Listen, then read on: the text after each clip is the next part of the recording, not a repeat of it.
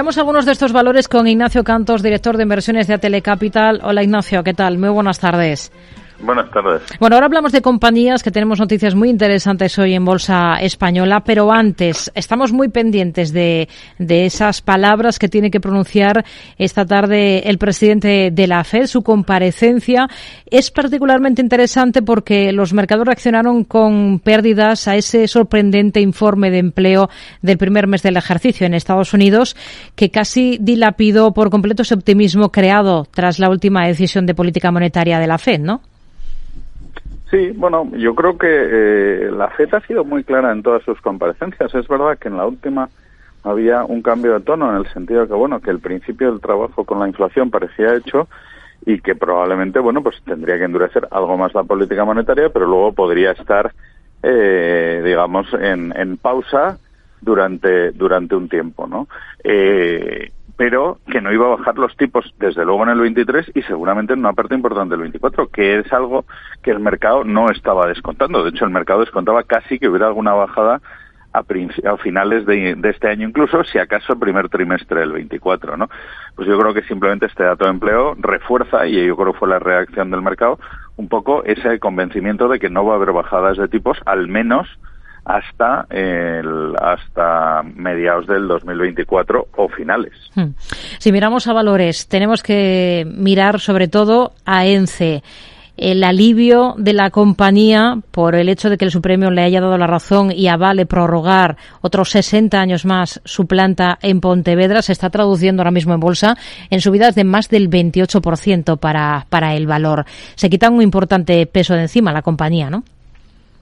Bueno, desde luego, o sea, quiero decir, eh, la compañía tenía provisionados más de 200 millones de los resultados del año pasado eh, para el desmantelamiento, pues lógicamente si esta sentencia se convierte en firme, habrá que ver lo que hacen los, los demandantes, eh, tanto Greenpeace como el Ayuntamiento de Pontevedra, si pretenden apelar pues al Constitucional, que ya es la instancia que quedaría o no, pero si la sentencia se convierte en firme, pues evidentemente desde esa desdotación de los 200 millones por parte de la compañía a eh, pues poder seguir funcionando, poder seguir invirtiendo durante 30 años, una fábrica que ya es bastante eficiente, pero que se pensaba que se podía tener que desmantelar, pues es muy importante para ENCE y en el peor de los casos le añadía al valor de la, de la acción eh, lo que está subiendo, que es un euro. en algunos análisis podría ser incluso algo más.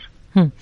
Volviendo al IBEX, estamos siguiendo de cerca al Santander. ¿Qué le parece su estrategia de hacerse o intentar hacerse con la totalidad de su filial mexicana? Para ello ha lanzado una OPA sobre ese 3,7% del capital que todavía no controla en esa entidad.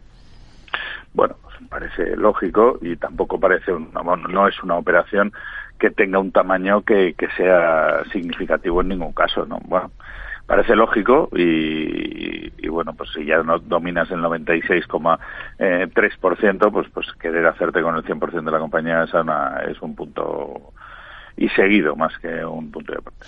Eh, hoy el Santander ha recibido una mejora de precio objetivo por parte de Credit Suisse. ¿Ustedes qué potencial le ven al banco después de el inicio de ejercicio que ya viene firmando? Bueno, pues evidentemente eh, estos resultados donde se ha visto esa mejora del margen financiero han ayudado mucho a, a, que recuperara la confianza. Recordemos que era el banco que probablemente peor lo había hecho en estos últimos 12, 18 meses. Eh, entonces, bueno, es verdad que ha habido una subida de recomendación en Credit Suisse, también otra de HSBC, que ha subido precios objetivo casi en toda la banca española.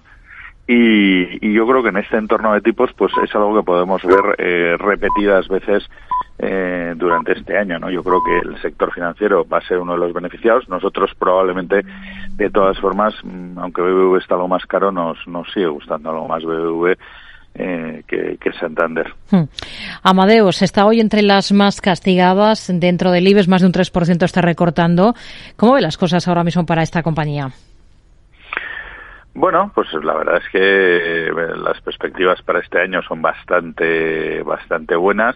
Es verdad que había pasado los 60 euros que le estaba costando y aquí tiene una resistencia bastante importante. Las dos o tres veces últimas que superó estos niveles fracasó y volvió a niveles más cercanos a los 54-55. Yo creo que ahí tiene una resistencia técnica importante, que es la que probablemente está sufriendo hoy. Pero la, digamos, la parte de de negocio va mejor que bastante mejor que antes, ¿no? Entonces, bueno, yo creo que puede ser un alto, pero para intentar pasar estos niveles mm. y consolidar niveles cercanos a, bueno, a máximos históricos, a los cuales están bastante lejos, por cierto. ¿Qué, ¿Qué, es lo que impulsa tanto a día en las dos últimas sesiones? Viene de firmar un alza en la última jornada de más del 2%. Bueno, yo creo que hemos visto algunos fondos value que tienen algo de porcentaje en su sus carteras que bueno diciendo que creen que el valor vale más de los 500 millones eh, por los que está cotizando y, y, bueno pues yo creo que ese ese ha sido el impulso un poco de fondo que, que ha sufrido tampoco tampoco nada adicional. Ignacio Cantos director de inversiones de Atele Capital. Gracias. Muy buenas tardes. Gracias a vosotros